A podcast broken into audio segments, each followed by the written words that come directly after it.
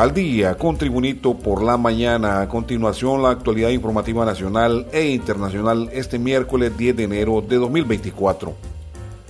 Reportes de inteligencia indican la presencia de colombianos y mexicanos para entrenar a hondureños en la siembra de coca y marihuana, advirtió ayer el ministro de Defensa José Manuel Zelaya.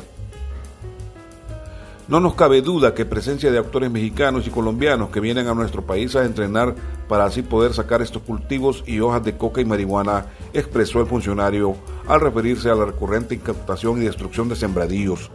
Zelaya detalló que los reportes de inteligencia lo han manifestado, presencia de mexicanos y colombianos y esperamos dar pronto con las capturas pertinentes. Más informaciones.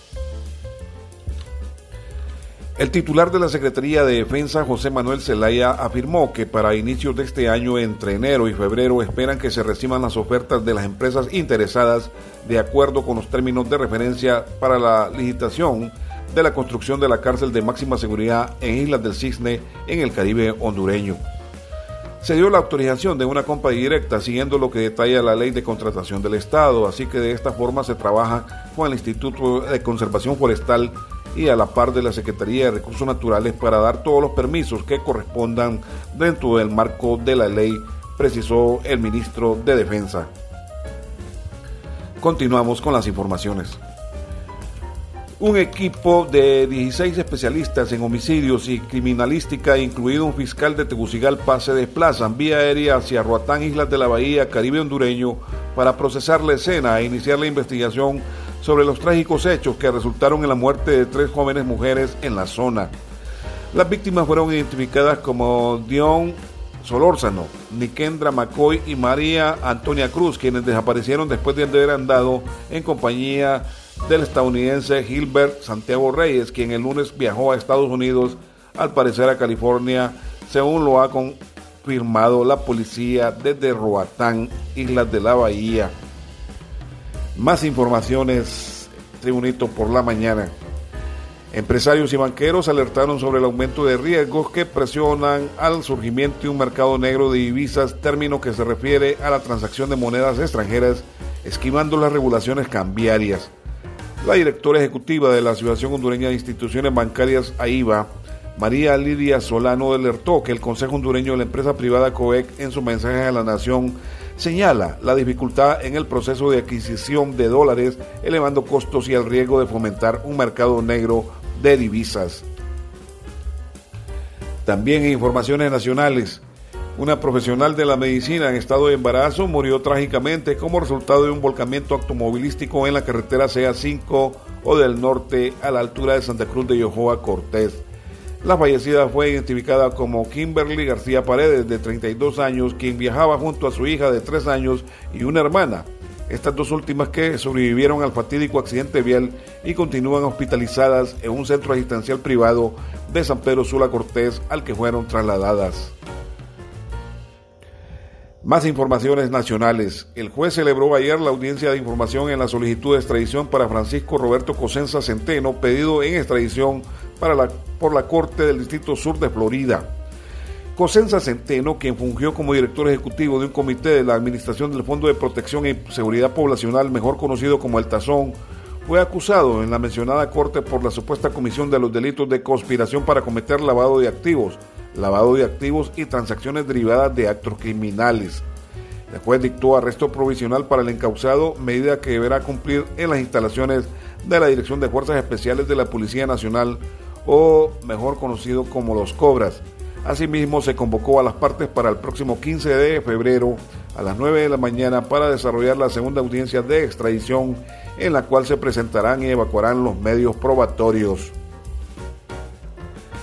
En informaciones internacionales desde Quito, Ecuador, se informa, el presidente de Ecuador, Daniel Novoa, declaró la existencia de un conflicto armado interno en el país y ordenó a las Fuerzas Armadas ejecutar acciones militares luego que un comando fuertemente armado ocupara durante unas horas un canal de televisión en Guayaquil, motines en seis cárceles y que se registraran otros actos violentos en Quito y varias ciudades más.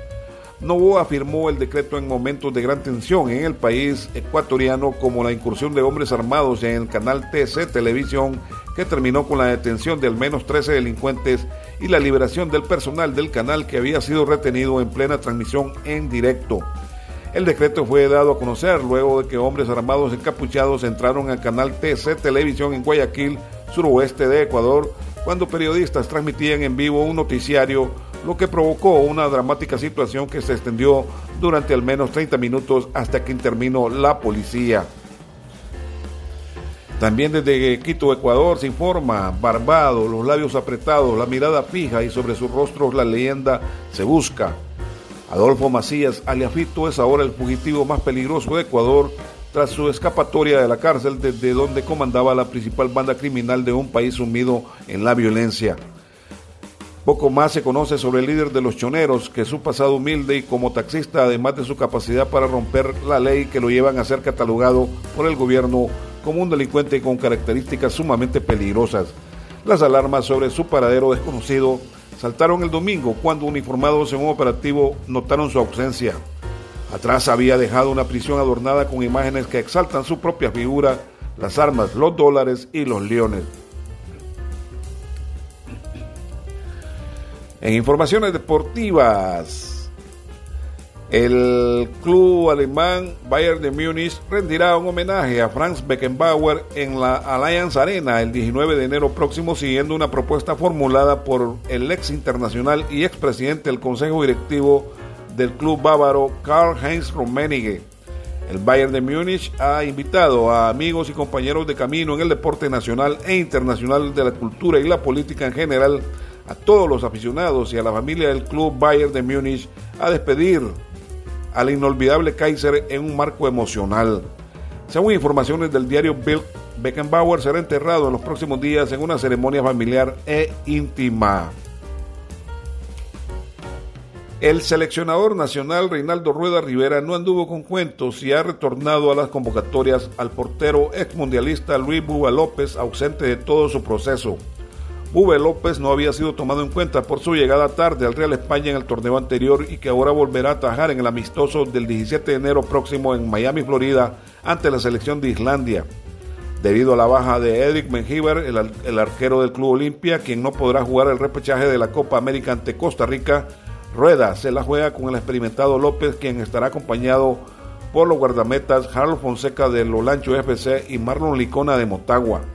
El único legionario en la lista es Douglas Martínez del INDE Element de la NSL de Norteamérica.